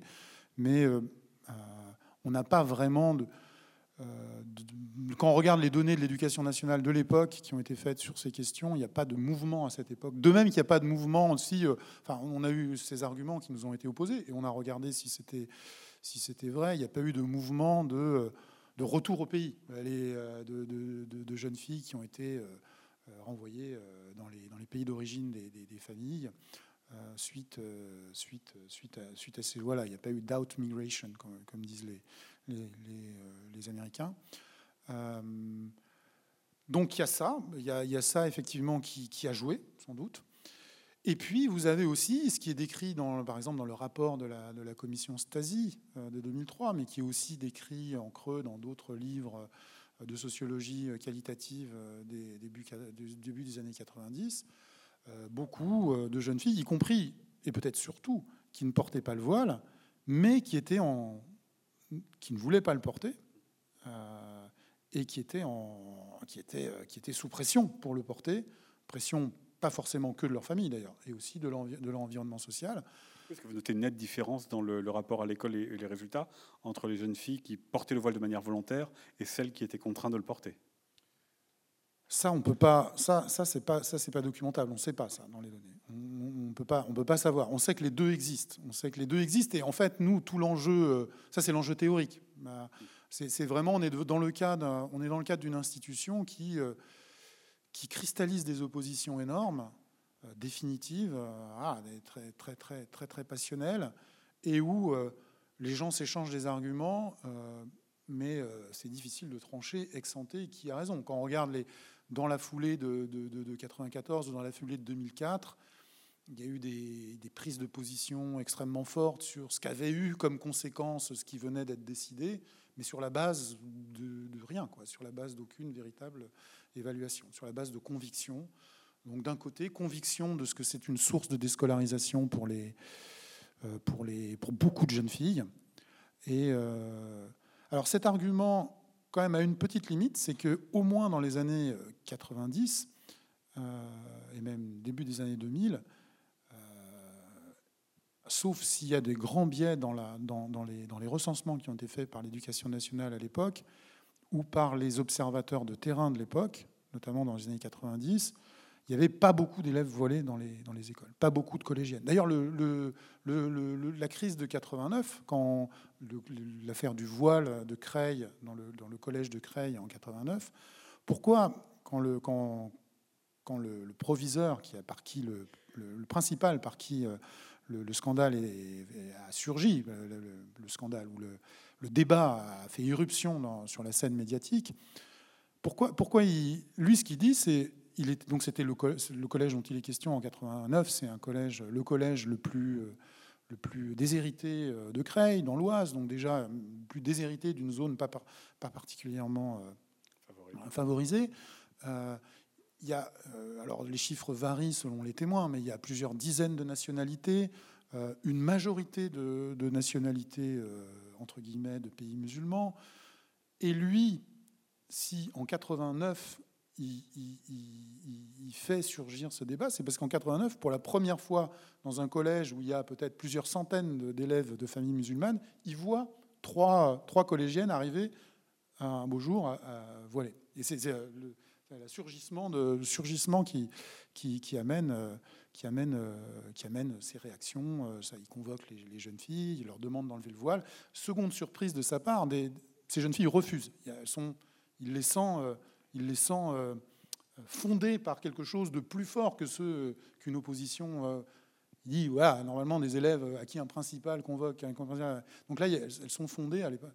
Donc voilà, il y, a, aussi dans cette affaire de 89 l'idée de ce, surgissement, mais aussi de la rareté, en fait, du côté un peu exceptionnel, même si ça a été, bien sûr, à Creil, comme ensuite à Avignon, Marseille et partout où il y a eu des, euh, euh, crises de ce genre, ça, a été particulièrement médiatisé.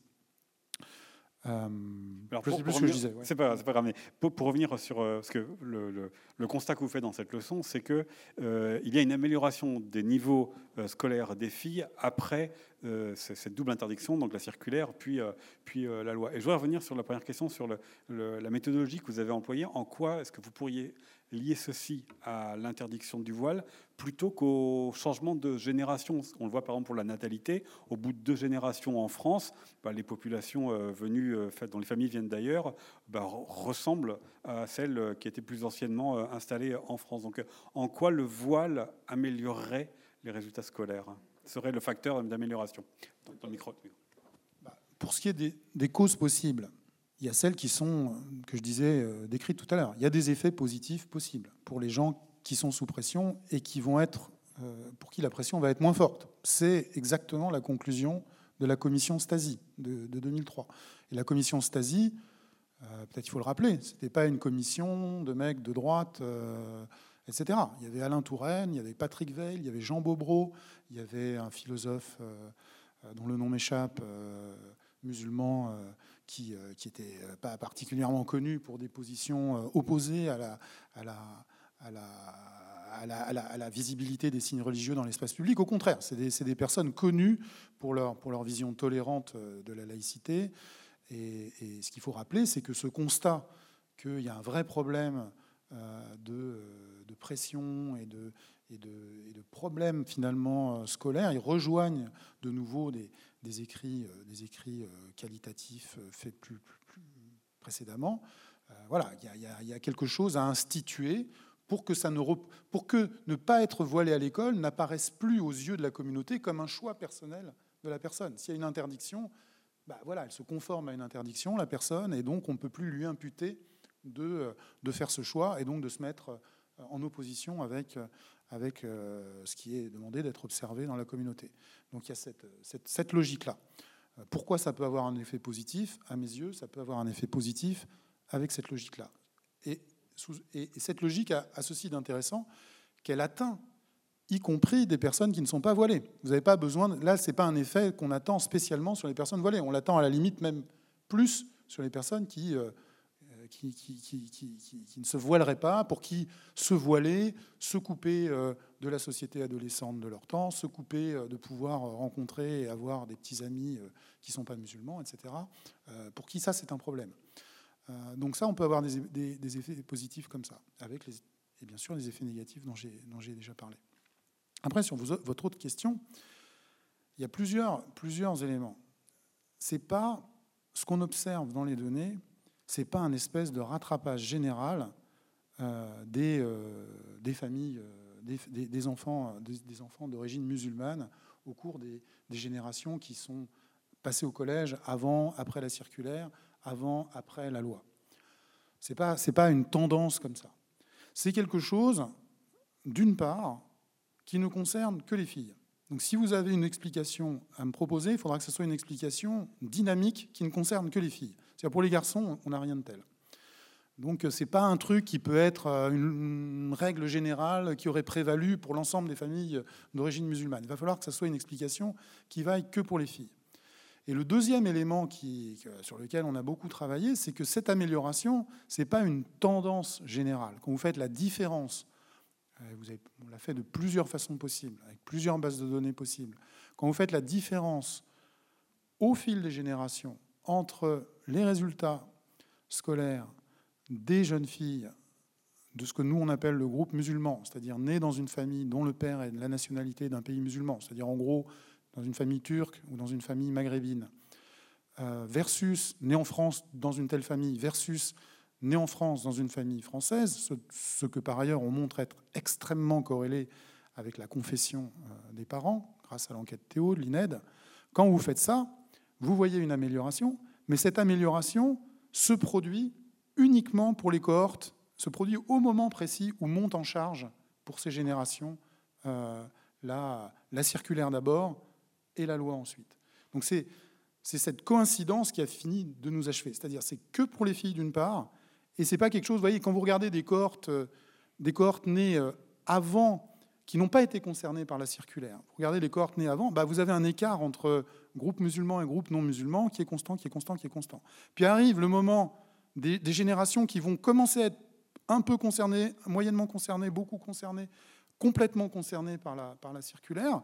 Et là, vous voyez progressivement, pour ces générations-là, s'améliorer la situation relative des filles, des filles du groupe musulman. Puis on arrive à des générations qui ont toutes été concernées par la circulaire. Plus rien ne change.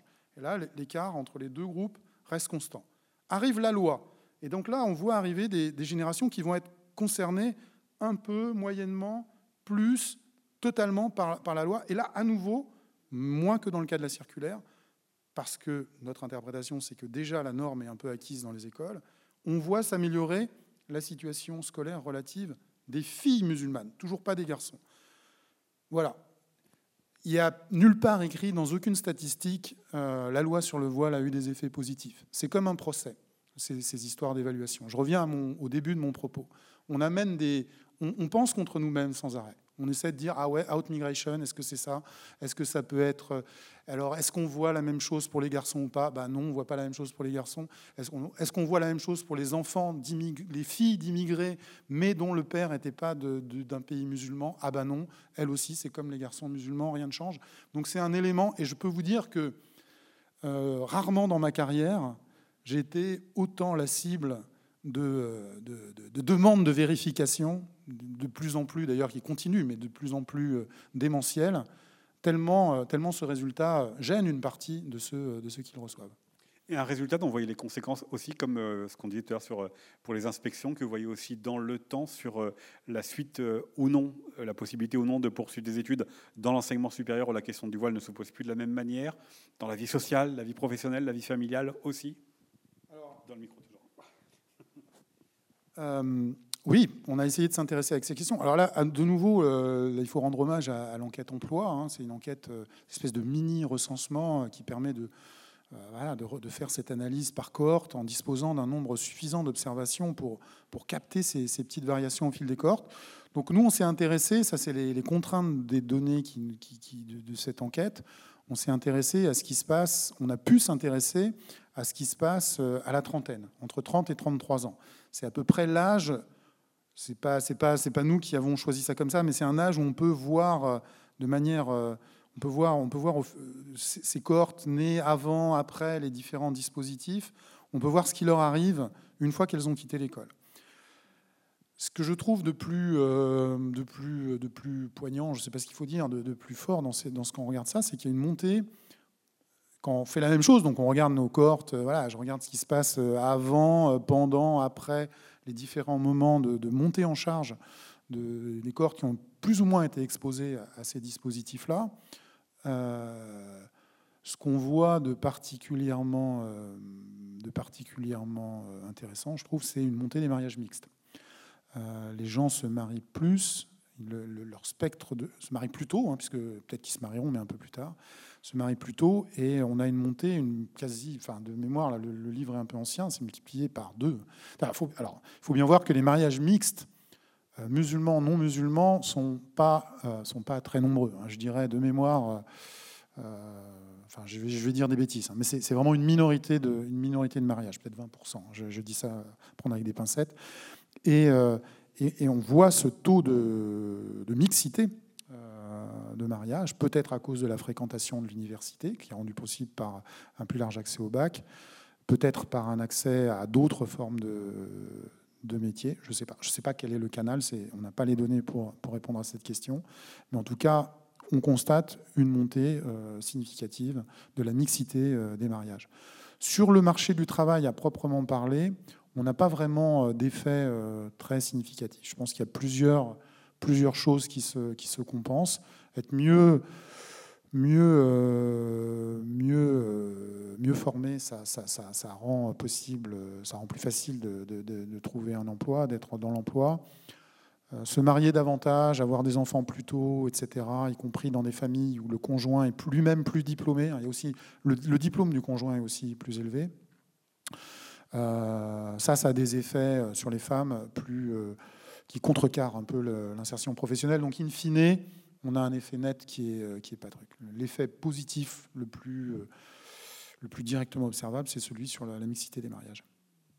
Voilà, il y a encore peut-être beaucoup à, dire, mais euh, on a largement dépassé le, le, temps. Je vous propose à votre tour de poser vos questions à Eric Morin si vous en avez. Il faut toujours une première personne hein, qui se lance. Moi, je vais vous en poser une. Ça veut dire, euh, ce que vous l'avez suggéré euh, au, début de, cette rencontre, ça veut dire finalement sur la question des inégalités, euh, on serait un pays moins inégalitaire ou en tous les cas qui, on, est dans, serait dans une dynamique un peu plus égalitaire qu'on se penserait? Oula, non, non, ça veut pas dire ça. ça veut dire que ça, veut, dire ce que ça veut dire. Ça veut dire que que, qu'il y, a dans les modalités de fonction. Enfin, je ne sais pas comment prendre cette question, mais le, débat sur, cette question des inégalités, il y, a, deux, trucs. Le débat sur cette question des inégalités, dans sa version franco-française, c'est euh, l'école est-elle le seul coupable, ou l'école est-elle le principal coupable, etc. Moi, ce que je pense, c'est qu'il faut répondre à cette question en regardant vraiment les dispositifs un par un, voir comment on peut les améliorer, est-ce qu'ils sont ou non source d'inégalité. Euh, je ne crois pas qu'on puisse faire... Euh, ça va être immodeste ce que je vais dire, parce qu'on peut faire beaucoup plus que ce qu'on a fait sur, sur, sur, mais il faut le faire systématiquement dans, toutes les institutions. Et là, on arrive à des diagnostics voilà, qui sont plus nuancés que euh, tout est à foutre à la poubelle dans l'école française. C'est pas vrai. Il y a sans doute, peut faire mieux en termes d'inspection. Peut-être qu'il faut revisiter notre conception de la laïcité. Peut-être que ce qui valait dans les années 90 ou 2000 est à, est à revisiter. Mais euh, ce qui, ce qui s'est passé à cette époque-là n'est pas spécialement source de tous nos malheurs. voilà, des trucs comme ça. Les, classes prépa, voilà, elles ont du plus, du moins, et pour être, ça pourrait être mieux encore. et il y a d'autres, et et, c'est un point de fuite du livre, hein, qui ça aurait été une leçon à ajouter. Il y a d'autres suspects dans les, dans les inégalités. Les inégalités, c'est pas que l'école. Les inégalités, on le sait de mieux en mieux.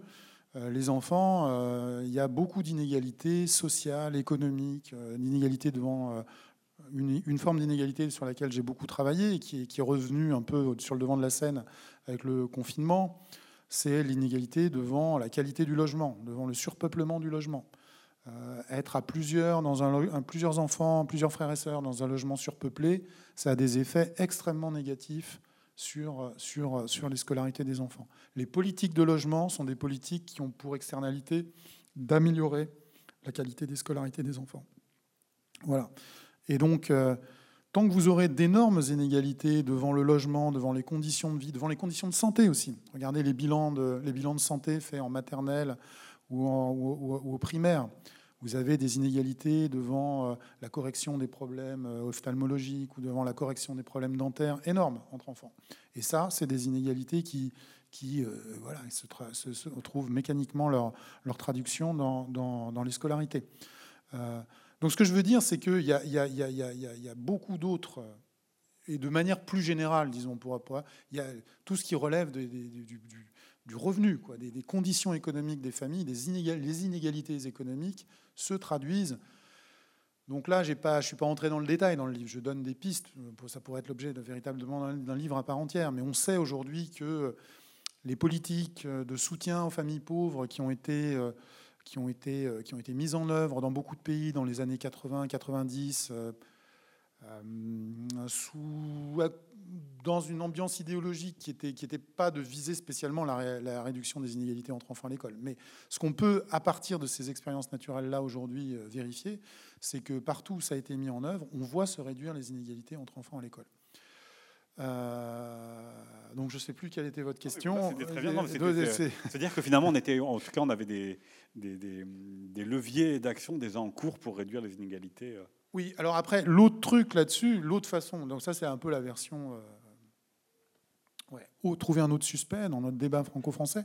Euh, après, il y a un autre truc, il faudrait écrire aussi un livre à part entière dessus, c'est un livre sur les comparaisons internationales. Aujourd'hui, tout ce, débat est instrumentalisé par des comparaisons internationales, PISA par exemple. Euh, dans tous les pays, d'ailleurs, ce qui est marrant, c'est que dans tous les pays, PISA est utilisé pour dire ce qui se passe ici ne va pas. C'est mieux ailleurs. Mais dans tous les pays, c'est pareil. dans tous les pays, c'est mieux ailleurs à cause de PISA. L'espèce d'outil d'évaluation des.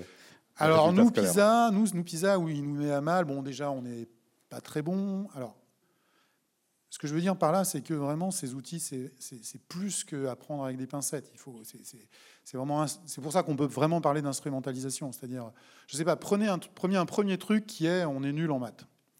Les Coréens sont super forts en maths. Euh, sauf que quand on regarde, euh, déjà on n'est pas nul en maths, euh, c'est pas vrai, on est pas mal, on est moyen, moyen plus, disons. Et deuxièmement, il y a des gens bien meilleurs que nous qui nous surclassent complètement. Les, pays asiatiques, la Corée par exemple. Déjà, on peut dire, mais les génies de maths de Corée, où est-ce qu'on les retrouve après? Bon, on les retrouve pas, mais bon, en tout cas, à 15 ans, ils sont bien meilleurs que nous. Mais vous regardez à 15 ans ce qui se passe, c'est les chiffres même de l'OCDE. À 15 ans, du fait de ce que je vous disais tout à l'heure, quand je vous parlais de ce système des concours dès, la terminale, à 15 ans, euh, dans les, enquêtes PISA, euh, les petits Coréens, vous avez 80% d'entre eux, 80% d'entre eux qui prennent des cours de maths de façon régulière. C'est-à-dire qu'en Corée, à cause précisément de ce système, euh, je prends l'exemple de la Corée, parce particulièrement, mais pour chaque pays, on pourrait exhiber un truc. Euh, vous avez, vous avez, vous avez euh, y compris les très bons élèves, et même surtout les très bons élèves, qui euh, prennent des cours pour être encore meilleurs. Donc quand vous comparez les performances à 15 ans des petits Coréens, et, enfin des petits, des ados coréens et des ados français, est-ce que vous comparez vraiment le système, la qualité des profs dans les deux pays ou la qualité de la façon de la, pédagogie dans les deux pays? Vous comparez deux choses qui sont fondamentalement pas comparables. Vous comparez euh, deux horizons, deux horizons pour, pour les familles et les enfants complètement différents. Vous comparez des investissements scolaires qui, à cet âge-là, sont complètement différents. Maintenant, il y a les inégalités. Nous, ce qui est répété, ce qui est répété inlassablement, c'est qu'on serait les champions des inégalités. Avec PISA, c'est ce, qui, ressort. Peut-être que c'est vrai. Pour l'instant, moi, j'en suis pas du tout sûr. Déjà, c'est en rupture avec euh, ce qui a, ce que, ce que des, comparaisons internationales de mobilité sociale. Il y en a, il y en a depuis, un siècle. Et la France a jamais été particulièrement un pays particulièrement mauvais. C'est toujours comme d'habitude, on est plutôt moyen. On est, on n'est ni, euh, ni les pires élèves, ni les, ni les, ni les, ni, les stars. C'est un peu ce qui nous dérange, mais depuis que, que les gens font là, on est, on est plutôt moyen. Et il y a cette enquête PISA où, euh, d'un seul coup, on serait un pays extraordinairement inégalitaire. Alors, c'est ce que là, on est justement en train de travailler là-dessus avec euh, certains de mes doctorants et mes, élèves. Mais y compris quand vous regardez les chiffres de l'OCDE, ces comparaisons internationales de mobilité sociale dans PISA, c'est extrêmement problématique. Euh, déjà, il y a plusieurs raisons. Pour je ne sais pas par quel bout prendre le truc, mais déjà, vous avez plein de non-réponses. Les enfants ne connaissent pas tous, euh, ou de mauvaises réponses, ne connaissent pas tous euh, le diplôme de leurs parents, ne connaissent pas tous le métier de leurs parents. Donc il y a énormément de non-réponses. Ces non-réponses, elles varient d'un pays à l'autre, elles varient d'un milieu social à l'autre. Il y a un récent papier de l'OCDE lui-même, hein, le, chef méthodologiste de l'OCDE, que je connais très bien, c'est un de mes anciens élèves, qui a regardé ça en détail. Il donne des exemples. Il ne parle pas trop de la France, parce que, mais euh, il parle par exemple, euh, il donne un exemple, euh, entre autres, plein d'exemples, mais prend par exemple la Pologne et la Russie. En Russie, les enfants surévaluent complètement le diplôme de, de leurs parents, le milieu social de leurs parents. si vous croyez les enfants interrogés dans PISA euh, russes, les enquêtes russes, 80% des enfants à 15 ans sont, sont, euh, sont issus d'un milieu supérieur. Bon, quand vous regardez les autres enquêtes sur, le, sur la, stratification sociale russe, vous voyez que c'est complètement surestimé. C'est 40% en fait qu'il faudrait trouver. Mais eux, ils disent 80%. Donc il y a beaucoup plus, euh, il y a une erreur de mesure extraordinaire euh, en, Russie sur... sur Donc en fait, ce qui veut dire que dans PISA, ce qu'on considère comme milieu social élevé, c'est en fait pas milieu social élevé. Euh, on, se trompe. Donc quand on fait la différence milieu social élevé versus milieu social faible dans Pisa en Russie, euh, bah, en fait on fait la différence entre des gens qui se ressemblent beaucoup plus qu'ils ne devraient.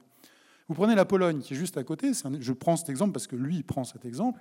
Par contre là, miracle, pour une raison qui reste à explorer, euh, les, petits Polonais de 15 ans, ils vous donnent, quand on les interroge sur le diplôme de leurs parents, eh ben, ils vous donnent la structure des diplômes de leurs parents, nickel, c'est la bonne. Donc eux, il n'y a pas d'erreur de mesure. Donc dans ce pays, en revanche, quand on compare les parents diplômés et parents diplômés, on compare vraiment les parents diplômés et pas diplômés.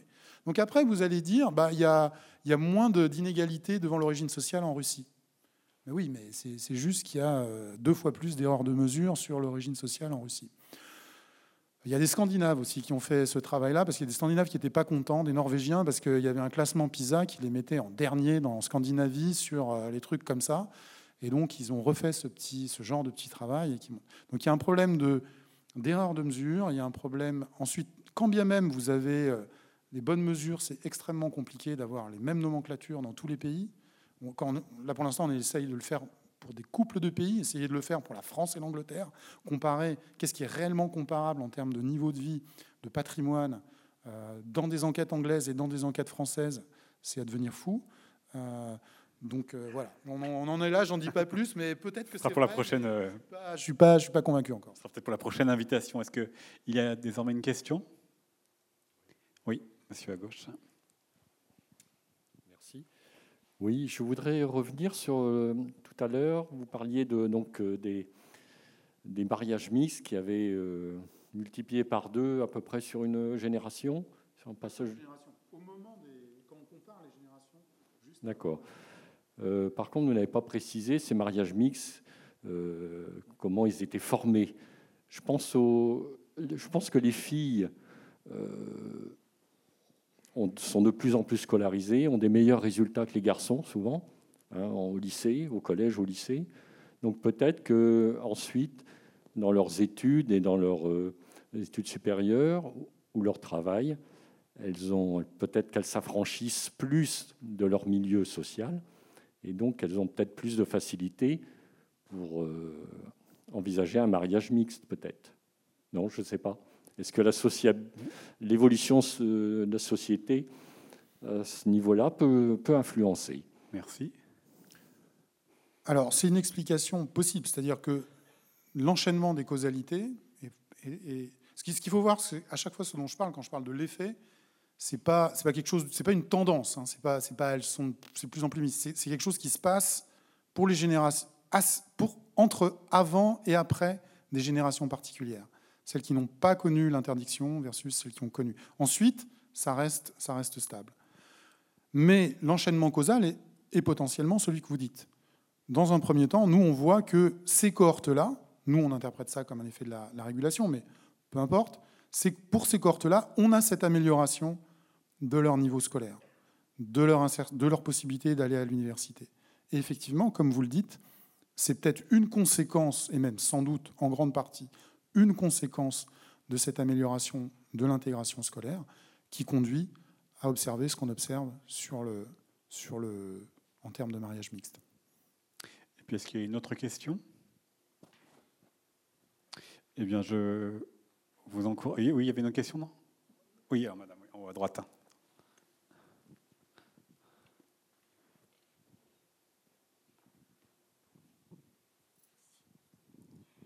Je voulais abonder dans votre sens sur le plan de la, position des enfants dans la, société dans laquelle ils vivent.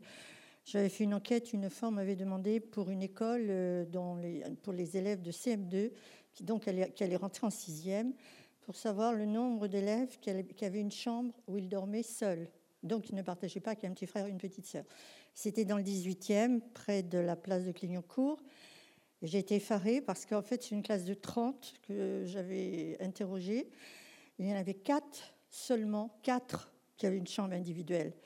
Donc, ces enfants on va avoir des difficultés effectivement après pour réussir leur scolarité, parce que dans les petites classes, c'est facile. Effectivement, on peut partager sa chambre avec un petit frère, une petite sœur, mais dès qu'on arrive même déjà en seconde, je pense que c'est déjà plus difficile de travailler avec du bruit.